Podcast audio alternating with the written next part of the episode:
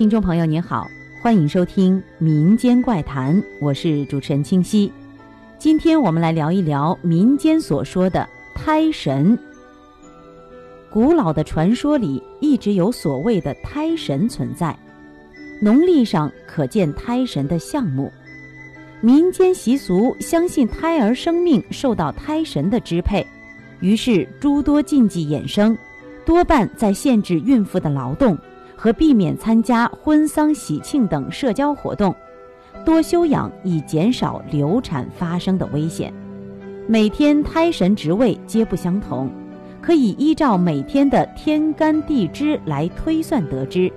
传统上，胎神职位处必须禁忌修造。搬动以免损孕难产，孕妇也不可以搬动家具，不可以动剪刀，因为孕妇乱动会让胎神不高兴，使得生产不顺利。胎神之说虽然是民间传统的传说迷信，然而妇女怀胎十月，本来就应该谨慎注意，好好休养。若是因为流产早产而失去小宝宝的生命，对于孕妇来说，可是莫大的遗憾。胎神是保护胎儿的神明，与胎儿的成长安危息息相关。因此，胎神每日的位置所在，就不可以随意的敲打或者移动物件，以免对胎儿不利，甚至造成孕妇的流产。胎神所在的位置共有门，特别是指孕妇的房门。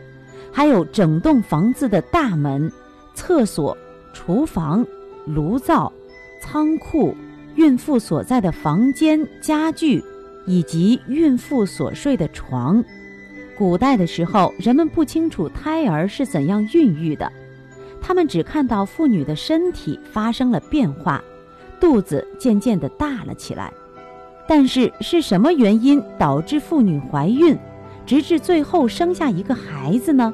他们理解不了，于是就想象由超人力的神灵起的作用。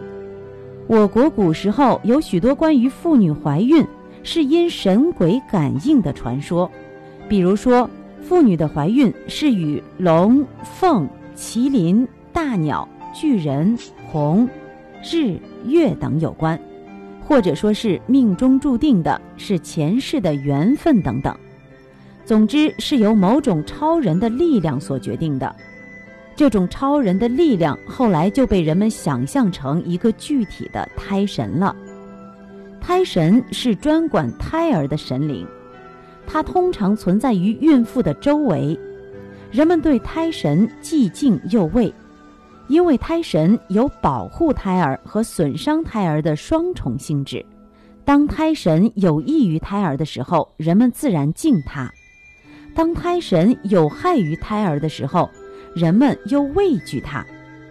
这个时候，人们不管他叫胎神，而管他叫胎煞。其实神煞不过是反映出人们对胎神敬畏的双重态度而已。神可敬，煞不可犯。